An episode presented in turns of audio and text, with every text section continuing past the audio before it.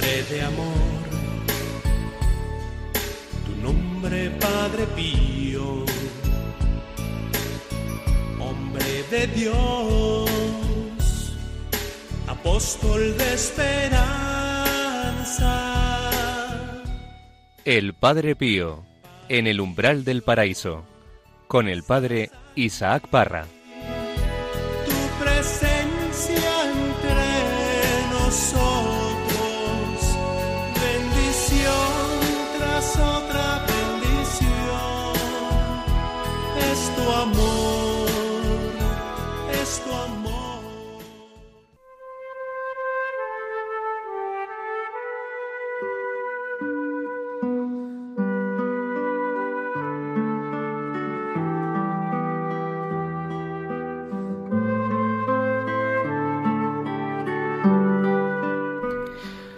Hola, ¿qué tal? Bienvenidos, queridos hermanos, un programa más al- en el Padre Pío, en el umbral del paraíso.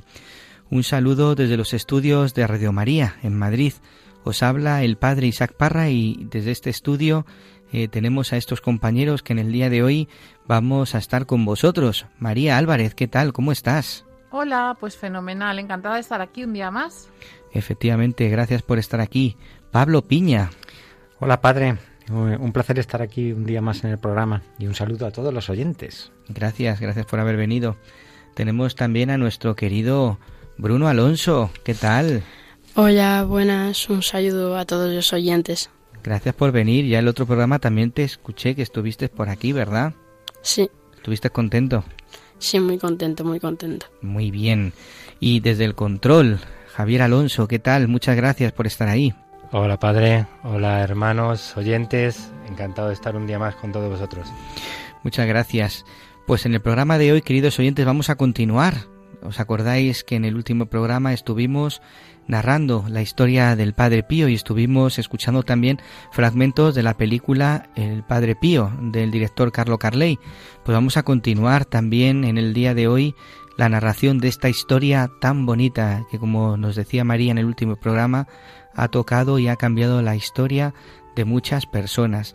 Y es que el Padre Pío nos llama en momentos eh, que nosotros no imaginamos a su seguimiento, porque Él es el que nos lleva al Señor, nos lleva al cielo, nos hace que miremos al Señor y no miremos las cosas de este mundo. Pues esto, queridos hermanos, y otras muchas cosas más tenemos preparado en este programa. Sabéis que podéis poneros en contacto con nosotros a través del correo electrónico padrepío@radiomaria.es. Comenzamos.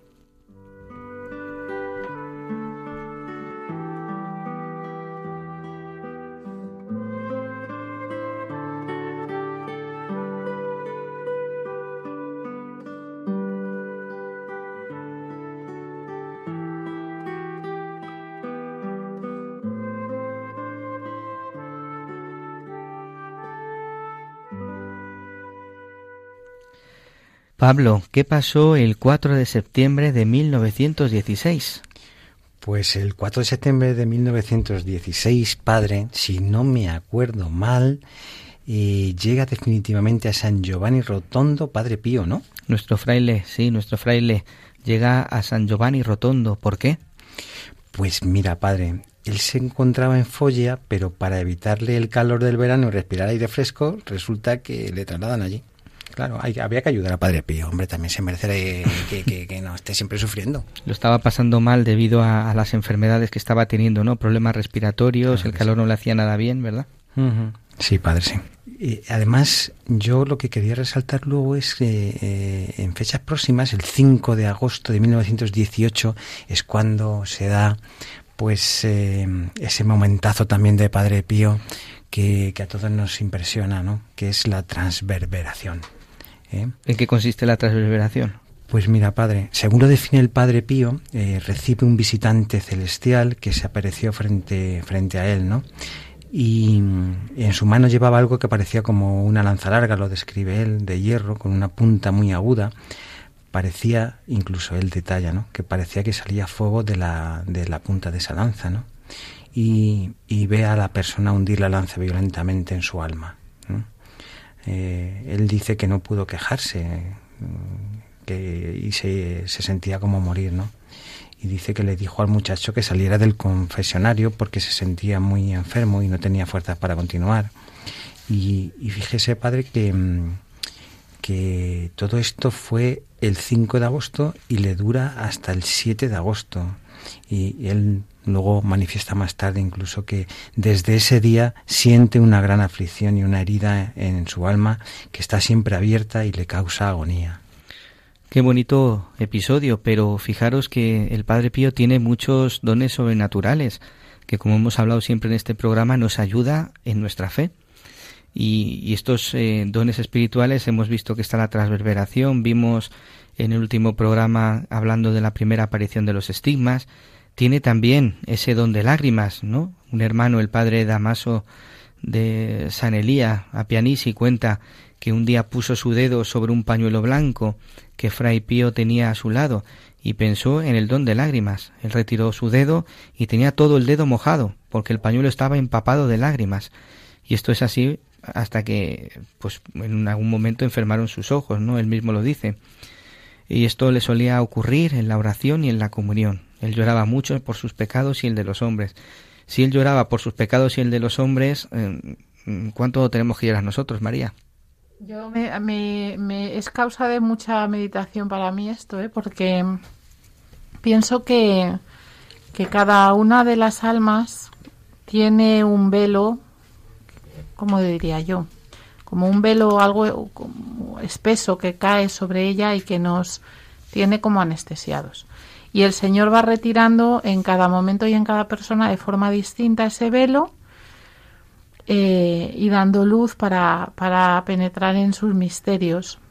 Entonces, en el Padre Pío el velo estaba muy descorrido, en el caso de los comunes eh, de fieles normales como nosotros, pues, pues más, más corrido. Entonces, yo reflexiono sobre mis pecados, por ejemplo, y me acuerdo de ellos y pienso sobre mi vida y a duras penas consigo pues eh, tener un, un, un, agradecimiento, eh, conmoverme, pero, pero me cuesta, me cuesta. Entonces pienso que es por eso, ¿no? Porque pues esa gracia tan especialísima de, de Dios de, de poder mm, sentir en lo profundo de nosotros ese dolor de los pecados o ese agradecimiento o ese amor a Dios o eso es algo que lo va concediendo en cada momento a cada uno según él considera. Y, por eso no me asusto ni me enfado conmigo misma por esa frialdad que percibo en mí, ¿no? Porque al fin y al cabo no es más que eso, no es más que un velo protector. Yo creo que, Dios nos tiene puestos, nos tiene puesto a cada uno porque no estamos preparados para, para, pues para tener ese, ese sentimiento o para percibir en nuestra parte más sensible esas realidades. Sí. Y a, mí, padre, eh, al hablar del don de lágrimas, no porque yo lo tenga ni mucho menos, pero a mí me recuerda situaciones muy humanas que tenemos todos y los oyentes me van a entender. Pero es verdad que cuando sufrimos no tenemos momentos mm, de mucha muy delicados, ¿no? De, hundimiento real, ¿no? Y de una cierta humillación personal, ¿no? Cuando cuando ese sufrimiento frente al sagrario o al santísimo, ¿no? Pues vemos que, que nosotros no podemos hacer nada. Yo, yo muchas veces, y, aunque me sé la teoría, pues me doy cuenta de eso constantemente. Es decir, hay momentos en los cuales dice uno, yo no puedo con esto, y es en esa humillación con mayúsculas, pero tan bonita, ¿no? De amor, en la cual eh, el alma se encuentra tan impotente, ante, ante el acontecimiento de la vida cuando, cuando descubres verdaderamente que, que, es el momento del encuentro del Señor. Pero en esa humillación personal es donde yo muchas veces pues no puedo evitar que, que me caigan esas lágrimas, ¿no? Porque me siento no, no frustrado, sino al revés, querido y amado en mi impotencia, porque viene a mí eh, el Señor, ¿no? El que, el que me ama, el que me quiere y el que me va a salvar de, y me va a hacer ver que, en ese sufrimiento hay un mensaje para mí. Y, esos momentos son los que yo identifico con este, con este tema de las, del don de lágrimas de Padre Pío.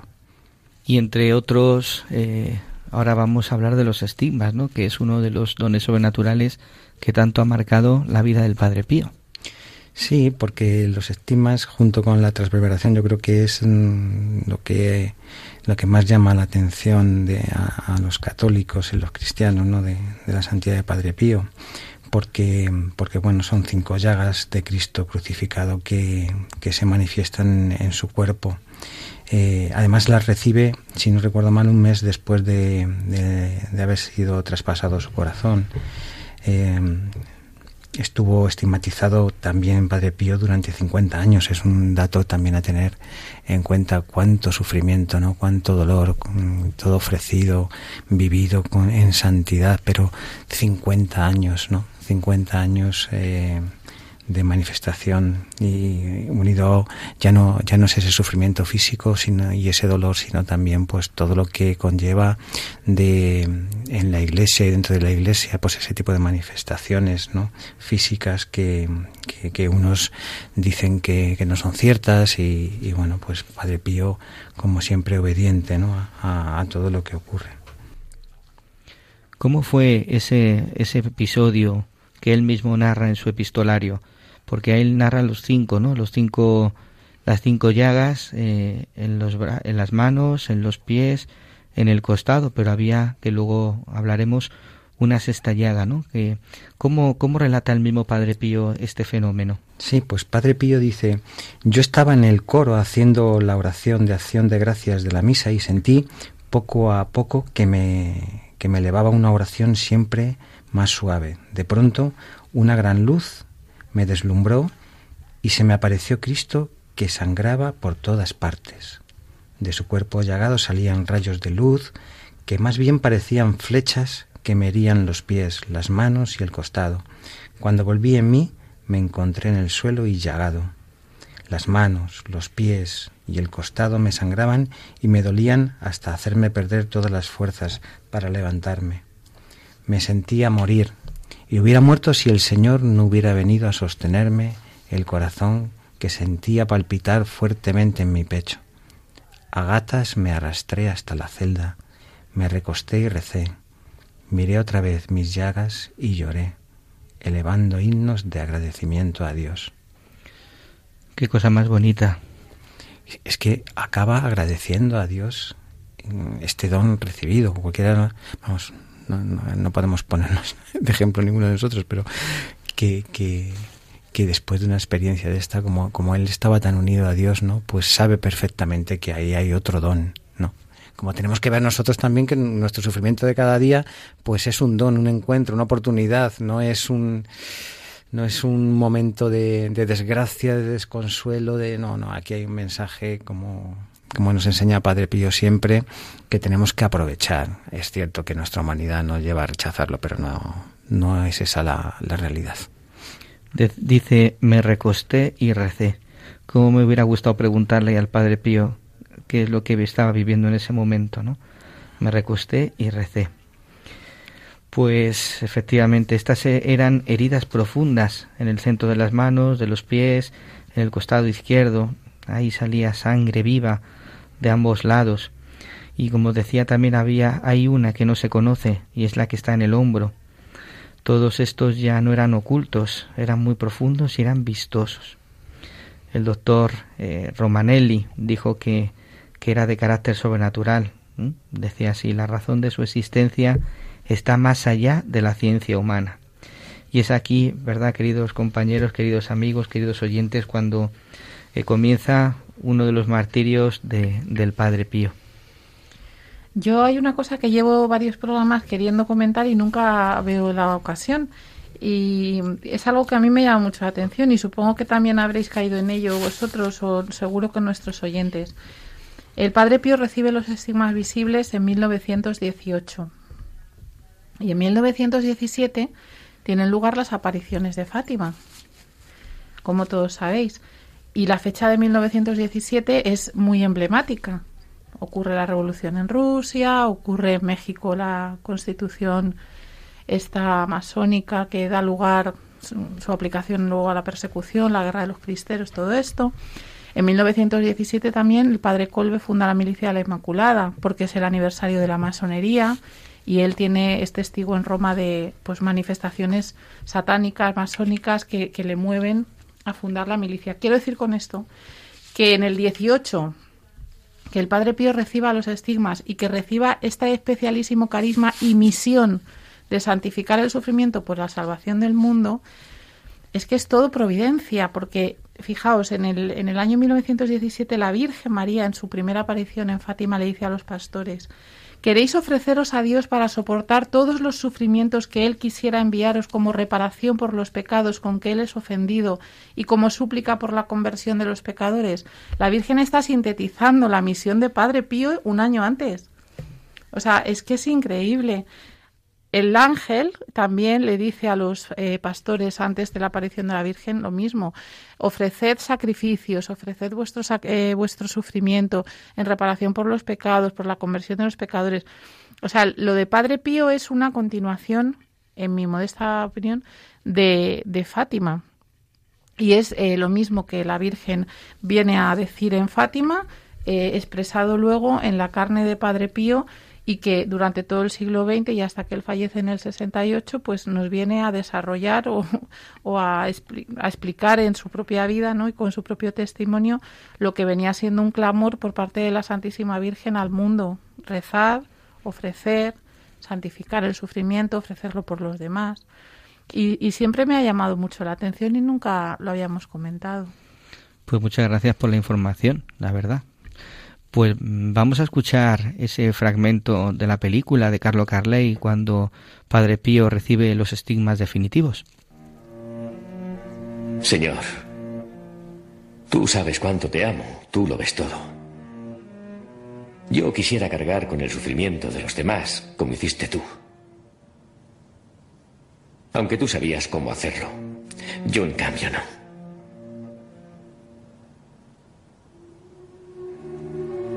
Jesús, tú ves el sufrimiento, la miseria que hay entre nosotros.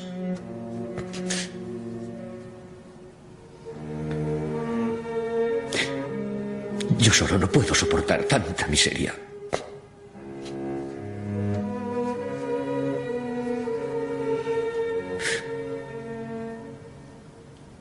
Dime tú qué debo hacer. Dímelo.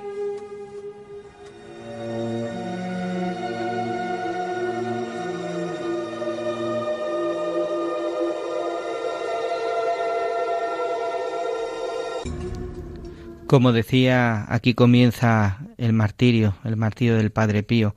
La Santa Sede también quiso intervenir y hay mucho que contar acerca de ese proceso jurídico que evidentemente en el día de hoy no podemos recoger pero tenemos algunos detalles que son importantes, ¿no? Como eh, Monseñor Rafael Ocaro Rossi fue el que encuentra en su, en su despacho una carta del Santo Oficio para hacer esta visita canónica a San Giovanni Rotondo, en la cual pues le, le pide que haga pues una investigación de lo que está sucediendo en este fraile y él mismo se dirige a San Giovanni Rotondo y cuando llega allí se encuentra con un Padre Pío totalmente distinto a lo que estaban pensando, ¿no?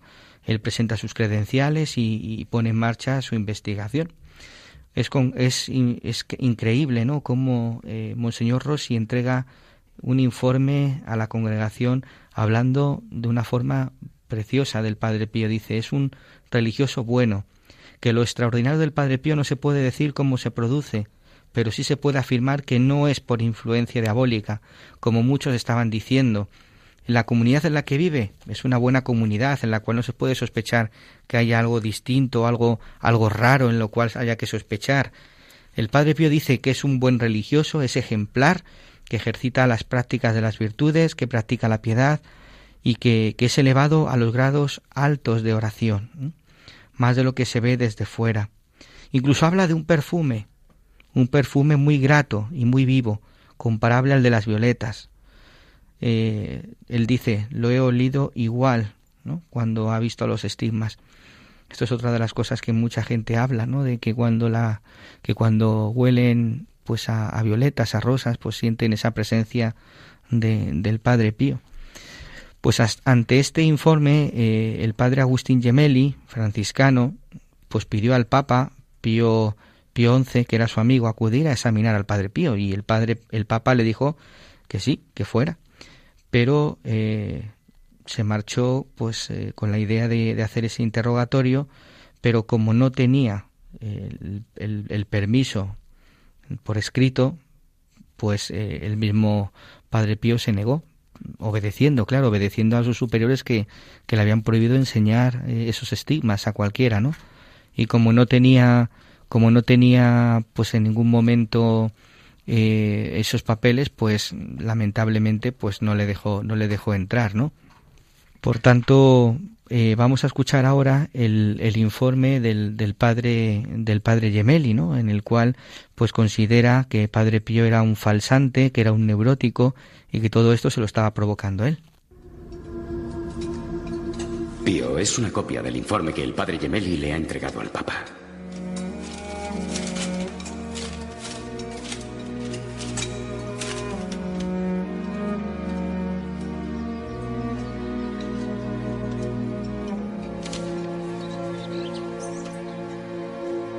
Una mente enferma. Un psicópata que se autolesiona. Me ha tratado como un criminal. Delante del Papa. No te desesperes, Piucho. Nosotros sabemos cómo son las cosas, ¿no?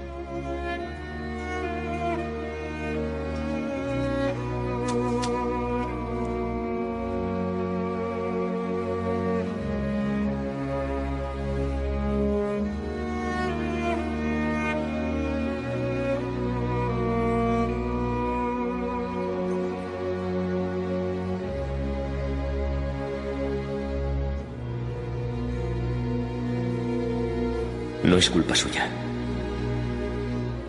Es el demonio quien siembra la confusión en la mente de los sabios. Qué bonito eh, episodio. ¿Por qué? Pues porque vemos ese dolor del Padre Pío, pero con qué serenidad, con qué fortaleza, con qué ofrecimiento. Cómo lo vive todo unido a la cruz, ¿verdad?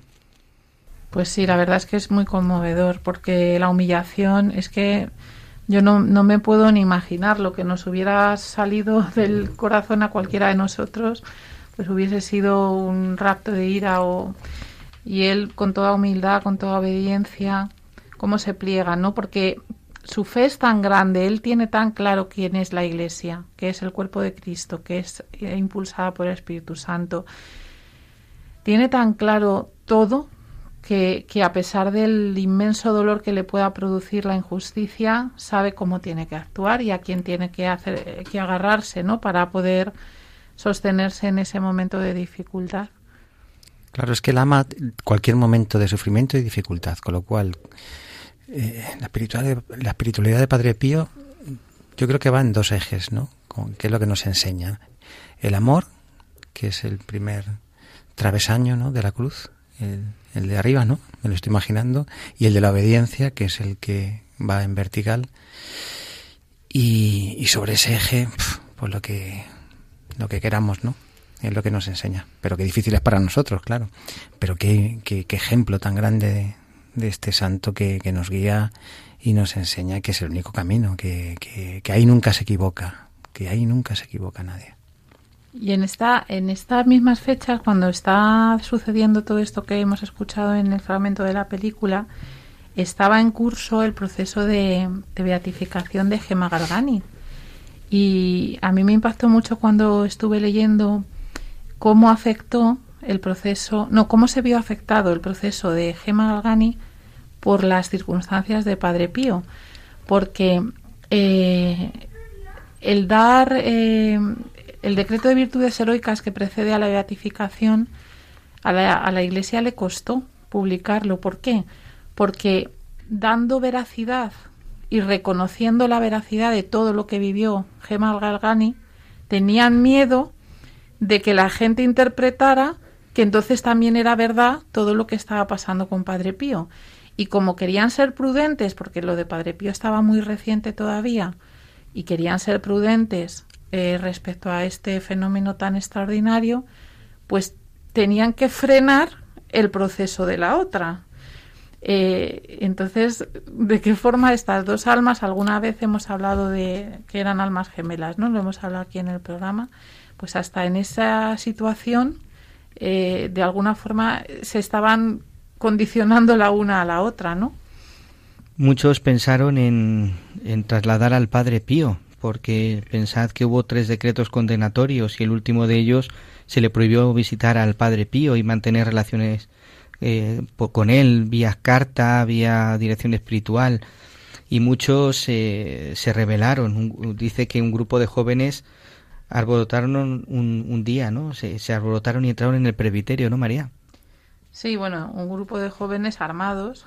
de forma... Lo quería decir de una forma más. Nada pacífica, ¿no? Irrumpen al grito, crucificaremos a Padre Pío y al Padre Guardián. Bueno, o sea, es la exaltación eh, que tampoco el Padre Pío quería eso, ¿no? Ni lo quiere ahora, yo creo, en el cielo, cuando vea a más de uno que, pues que caen en ese fanatismo, en esa devoción mal vivida, pues seguro que no le gusta tampoco un pelo, ¿no? Él, es que él no era hombre amante de, de lo de, las cosas de la exaltación. O sea cuando la gente se acercaba a él las mujeres lo hemos dicho también aquí en este programa cómo seríamos nosotras no si estuviésemos allí y se acercaban y le tocaban y le querían cortar un trozo de hábito. Es que todo eso a él no le gustaba. Entonces, esa, esa exaltación popular, ¿no? De defenderemos que a Padre Pío no se lo lleven de aquí sobre nuestro cadáver, me imagino allá la gente mm. vociferando a las puertas del convento. Y él, otra humillación más, porque verse protagonista de semejante cosa, seguro que le disgustaba profundamente. Es que este hombre tuvo que sufrir por todo, es que se vio puesto en una situación que le, que le resultaba humillante, o sea, todo lo que rodeaba su vida para él era una humillación. Es que no podemos imaginar el sufrimiento físico, podemos, venga, voy a intentar imaginarme lo que es vivir con los estigmas. Bueno, no, no lo podemos imaginar, pero es que todos los sufrimientos espirituales que conllevaba eso, ¿no? La vergüenza, el saberse en boca de todos, el verse protagonista de situaciones incómodas, eh, es que era todo, era una vida de verdad, o sea, insoportable vista con los ojos de, del mundo, ¿no? Esto solamente se puede entender desde Dios. Y hay un, tenemos también, que has hablado de ello, ¿no? Tenemos un episodio, un corte de, de la película en el cual pues vemos es, cómo él se revela ante el negocio que hacen a costa suya. Vamos a escucharlo.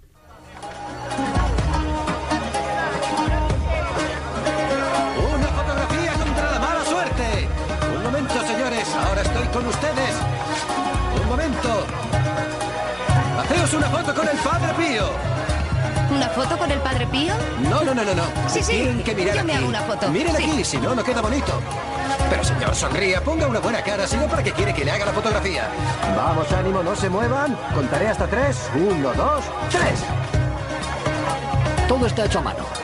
Artesanía. Vamos, haceos la foto con el Padre Pío. ¡Ánimo! La foto contra la mala suerte, la foto contra el mal de ojo.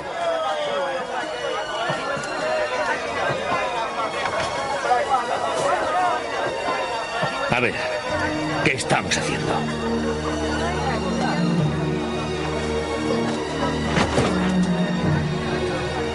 Padre, yo estoy trabajando. Vamos a acabar con esta bufonada, sí o no, ¿eh? ¿Sí o no? ¿Sí o no? ¡Vete! ¡Vete!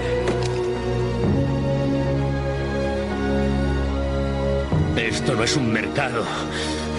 ¡No es un mercado! ¡No es un mercado! Aquí se reza. Aquí se viene a rezar. Marchaos. Marchaos a casa.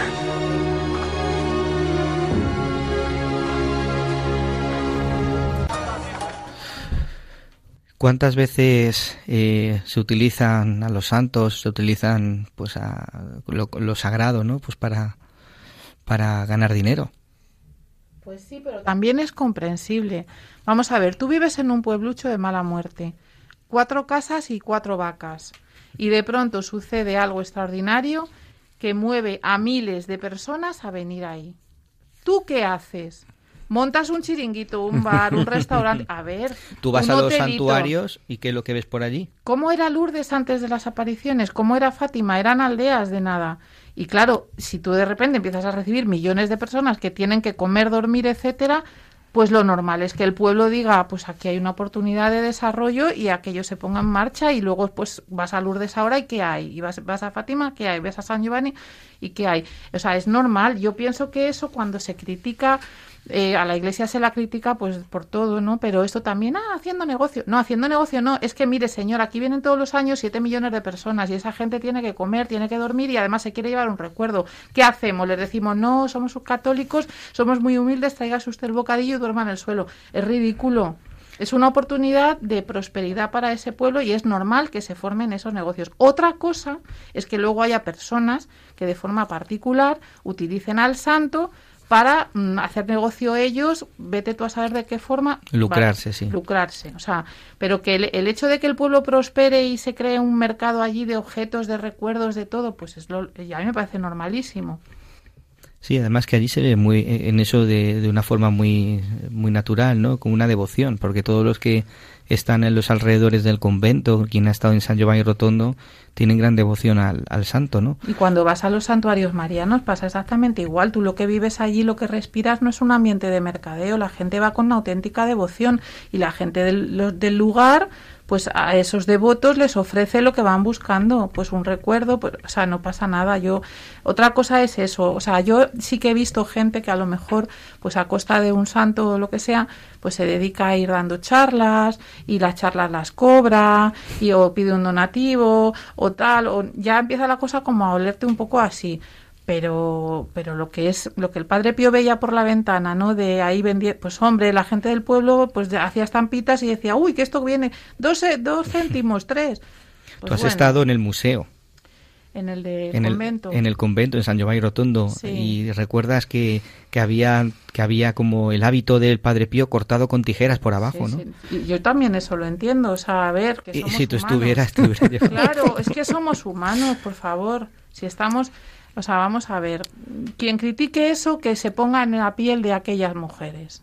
Vamos, el cuchillo, el, la tijera y, y le, y le hubiéramos quitado un cacho de barba, o sea, quiero decir.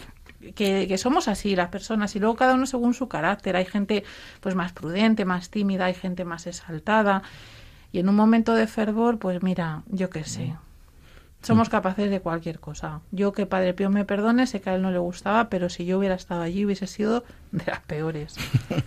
También hay que tener en cuenta, yo creo que cuál es la intención, ¿no? Por la cual se acercan a él y hacen esas cosas, ¿no? Si es un, si es un acto, como digamos, entre comillas, pues mm, fetichista en el sentido de llevarme un objeto y decir que yo lo tengo como un trofeo y tal y no tengo devoción ni tengo cariño a este santo ni creo ni tengo fe ni nada, pues no tiene ningún sentido. Pero si nos acercamos, pues como se acercó la hemorroísa, ¿no? A Jesús. Eso estaba yo pensando. La hemorroísa seguro Claro. que haría algo de esto, ¿eh? Claro. Dice que tocó, pero... Que, Claro. que vas con toda la fe, pues Pues mira, Ujú. ya bienvenido está. sea. El 9 de enero de 1940, ¿qué sucede, Pablo? Uf, tengo que hacer memoria, padre, pero yo creo que allí eh, ocurre algo muy importante, ¿no? Eh, padre Pío reúne a tres de sus grandes amigos espirituales y les propuso, pues, un, un, un apasionante camino, ¿no? Que es el eh, que es la fundación de un hospital que, más tarde se llamaría la Casa Alivio del Sufrimiento. En fin, pues Padre Pío, fruto de su, de su gracia, pues el Señor le pide que, que cree un hospital allí en San Giovanni Rotondo, pues para atender y curar a los enfermos tanto físicamente como espiritualmente. El Padre Pío siempre dice que toda persona necesita alivio en el cuerpo y en el alma. La enfermedad no solamente es, es física en el cuerpo, sino que también en el alma hay que atenderla. Mira el cielo. Mira bien, Cleonis. Entre las estrellas está tu nombre. ¿Y quién lo ha escrito? El astrónomo. Me está tomando el pelo. Está precisamente ahí. Míralo. Te lo presento. ¿Pero qué dice? El hospital. No se pueden pedir siempre milagros. Debemos construir un gran hospital. Después de la guerra habrá muchos enfermos, muchos mutilados. En el enfermo está Cristo. Pero en el enfermo pobre, Cristo está dos veces. Quitaremos toda esa maleza, allanaremos la montaña, romperemos aquellas rocas y construiremos una gran casa que dé alivio al sufrimiento de la gente. Y aquí, recuérdalo bien, aquí vendrán los mejores médicos del mundo. Sí, ya, pero ¿con qué dinero? No te preocupes, la Virgen abre los corazones, pero también las billeteras.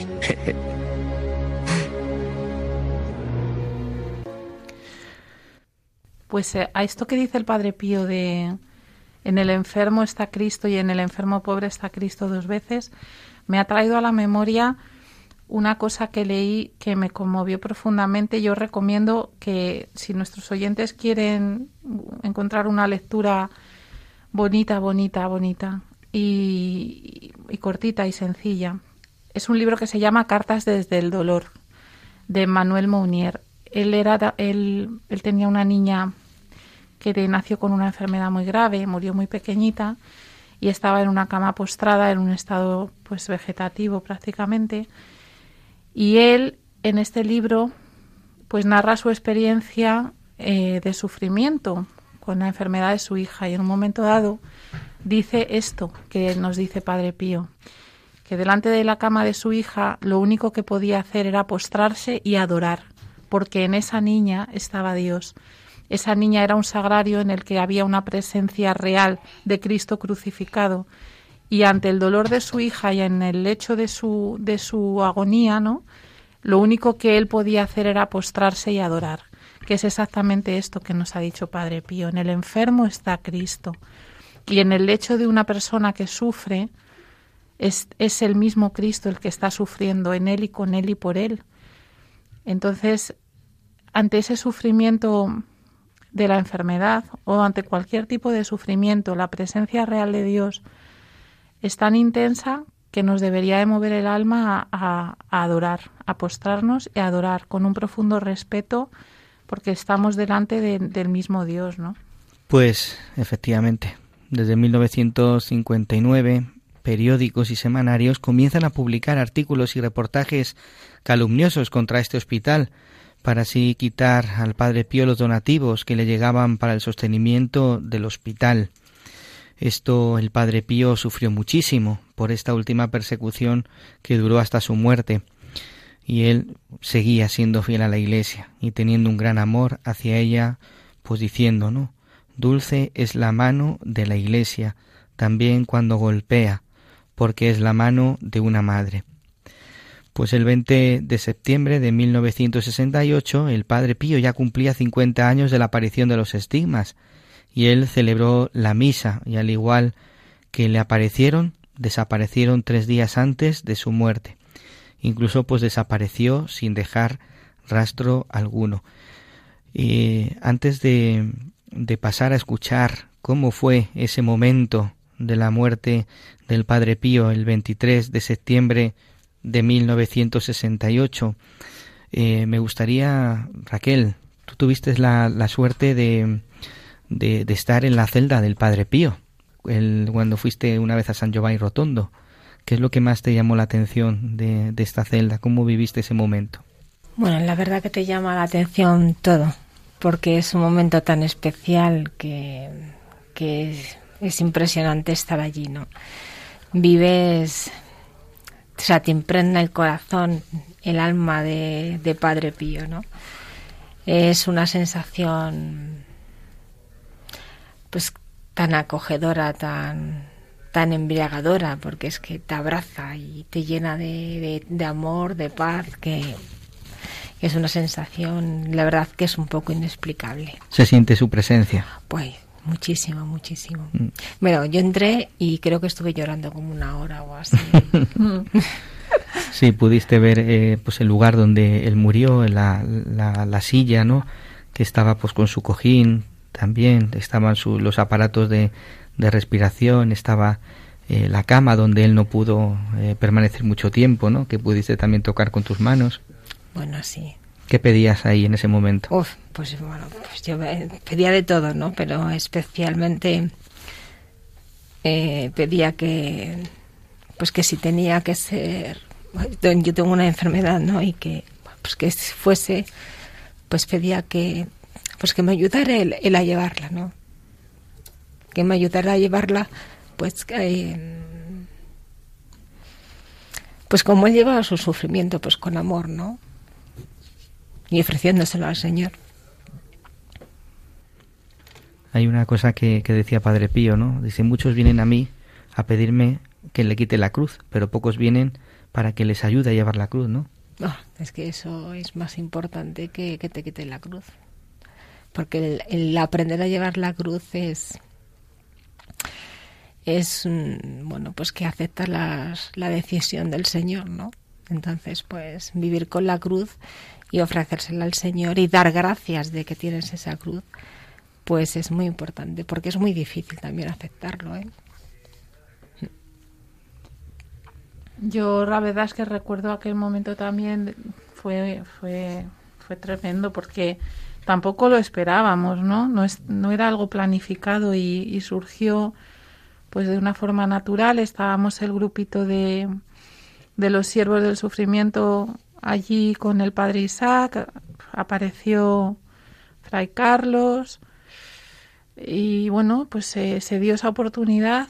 Recuerdo que venía con nosotros un sacerdote eh, en aquella peregrinación y después, con el paso del tiempo, pues nos decía, me decía un día, dice, Dice, yo es que no me pude más que quedar a un lado eh, de pie mirando porque os veía a todos eh, en un ambiente de tal recogimiento y de tal emoción que, que, que no, no, sabía qué hacer, ¿no? Era, o sea, lo, que él intentaba transmitir o lo que me transmitía, no recuerdo sus palabras exactamente, es que él se daba cuenta de que estaba eh, siendo partícipe de un momento muy íntimo para nosotros, ¿no?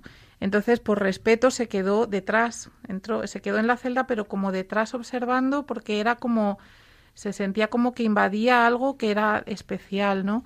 Y, y también decía, madre mía, él reflexionaba sobre nuestro carisma y demás y decía, ¿sabrán estos lo que están pidiendo? ¿Sabrán estos lo que quieren vivir, no? todo eso le pasaba a él por la cabeza en aquel momento, pero como nosotros estábamos dentro de esa burbuja, no, no sabemos qué es lo que irradiábamos hacia afuera. Yo cuando él nos lo, no, nos lo decía, ¿no? Digo, madre mía, es que es verdad, estábamos todos como, pues eso, en un momento... Y también fue para mí especial el que estuvieran los chicos, ¿no? Allí con nosotros y pudiesen entrar, porque estaban, estaba Bruno, que sí, Bruno. Sí, yo estaba ahí y es verdad que, pues, tener la suerte, pues, de eh, vivir ese momento, pues a mí creo que en el momento justo, eh, pues, no pensé tanto en ello, pero luego ya, pues, después de que pasase, pues, pensando en, pues, por ejemplo, no sé, es que había estado en eh, una butaca en la que, pues, murió, en la que pasó sus últimos momentos, pues es algo lo cual pues no sé, me hace pues, pensar y fue un momento muy especial. ¿Te sentiste elegido por el hecho de estar allí? Porque no todo el mundo puede entrar a, a, a un sitio tan, tan importante. De hecho, está cerrado para el público, así en general, ¿no? Sí, de hecho me sentí pues con mucha suerte y pues muy agradecido. Efectivamente. Es verdad que cuando uno entra en, esos lugares, ¿no? Es un momento de fe, un momento de encuentro personal con el Señor en el cual, como decía Raquel, decía, ¿no? Hágase en mí según tu voluntad, ¿no? Como tú quieras, yo quiero. El Padre Pío eh, dirá, eh, daré más guerra muerto que vivo. Por eso vamos a, a escuchar esos momentos en el que Padre Pío entra eh, en la puerta del paraíso, ¿no? Entra por la puerta del paraíso y donde él decide quedarse a esperar a cada uno de sus hijos.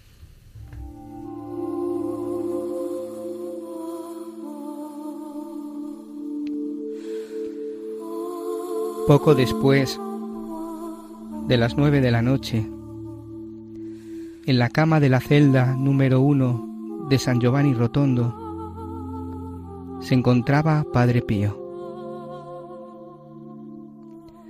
Estaba recostado sobre el lado derecho.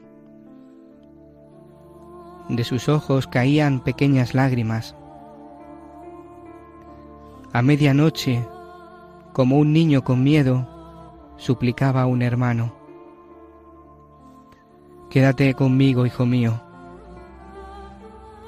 Miraba con ojos llenos de súplicas, apretando fuerte las manos, y decía al hermano que le acompañaba, Esta mañana dirás la misa por mí. Se confesó y después de confesarse dijo, Hijo mío, si hoy el Señor me llama, pide perdón a los hermanos de mi parte por todos los fastidios que he dado, y a los hermanos e hijos espirituales, pide una oración por mi alma. Con pocas fuerzas, el Padre impartió la última bendición a sus hermanos, y renovó los votos de la profesión religiosa.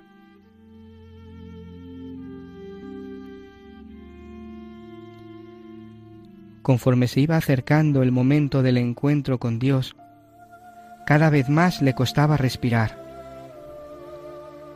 Le levantaron y le pusieron sobre la poltrona. Sobre la una de la mañana solía levantarse para prepararse para la Santa Misa Después de pasear por el pasillo del convento, se acerca a la ventana.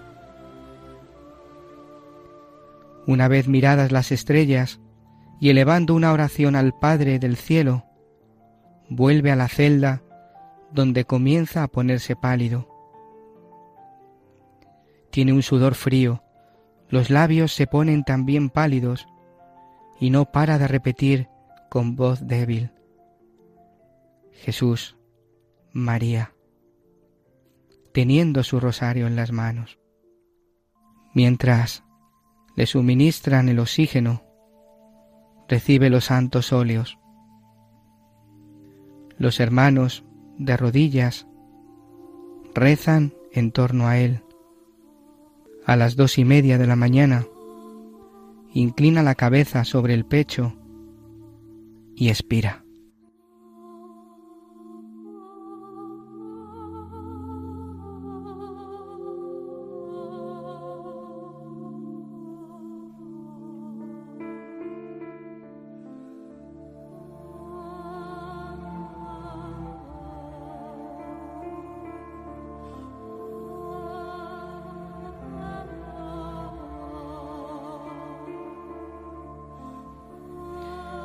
Cuánta gente se ha sentido rescatada, cuánta gente se ha sentido transformada por el testimonio de este santo estigmatizado. Cuántos sacerdotes, cuántos sacerdotes que han vuelto otra vez a ejercer el ministerio y a vivir el ministerio de una forma nueva. ¿Cómo os quedáis aquí en el estudio? Pues con gana de más. La verdad es que sí. Hablar del Padre Pío, pues nos podíamos tirar horas, ¿no? Así que, como siempre, con un poquito de gana de más.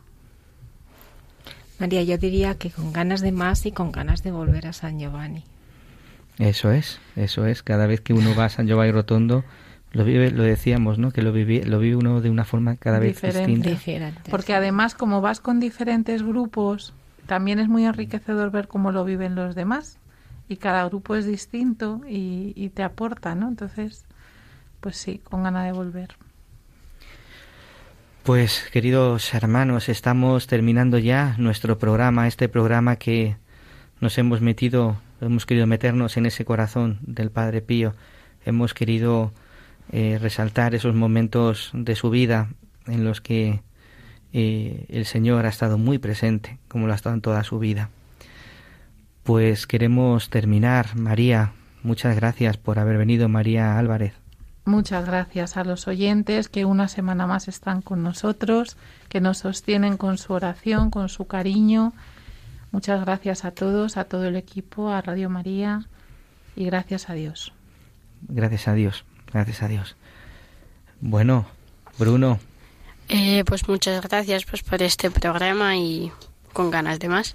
Con ganas de más, te esperaremos, ¿eh? Para otra vez. Javier Alonso, desde el control, muchas gracias. Gracias a vosotros, un placer estar con, con todos vosotros y disfrutar de vuestra compañía y de este precioso programa. Gracias, gracias. Raquel Blanco, gracias por tu testimonio, por tu presencia. Pues nada, muchas gracias a, a vosotros, a usted padre y como no a todos los oyentes que nos escuchan. No te nos puedes ir sin antes darnos el, el pensamiento que tenemos para, para estos días. Pues como no puede ser de otra manera, el pensamiento de hoy es que ten a Jesús en tu corazón y todas las cruces de este mundo te parecerán rosas. Todas las cruces de este corazón parecerán rosas. Fíjate, el libro del Apocalipsis dice que, que Dios viene a hacer nuevas todas las cosas. Pues hasta las cruces las hace nuevas, las hace como rosas. Gracias Raquel por, este, por esta lección tan bella. Pues queridos oyentes, muchas gracias por estar ahí, un programa más. Sabéis que podéis poneros en contacto con nosotros a través del correo electrónico padrepío@radiomaria.es y que podéis descargaros también el podcast en la página de radiomaria.es en la pestaña podcast. Gracias, un saludo a todos vosotros del Padre Isaac Parra de este equipo que ha estado en el día de hoy con vosotros. Hasta el próximo programa.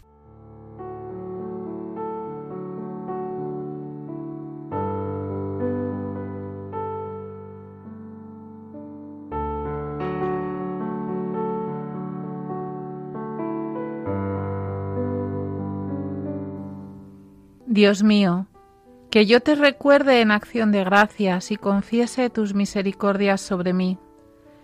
Que mis huesos se empapen de tu amor y digan, Señor, ¿quién semejante a ti? Rompiste mis ataduras. Te ofrezca yo un sacrificio de alabanza.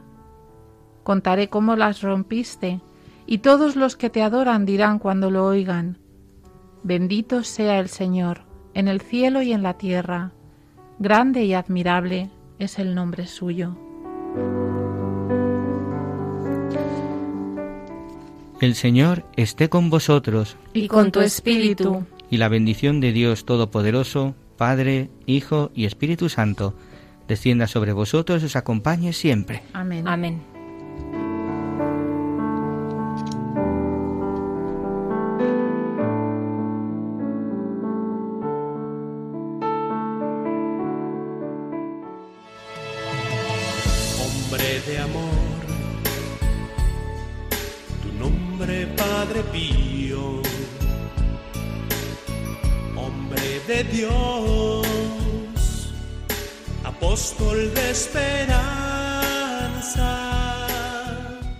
Han escuchado El Padre Pío en el umbral del paraíso con el Padre Isaac Parra.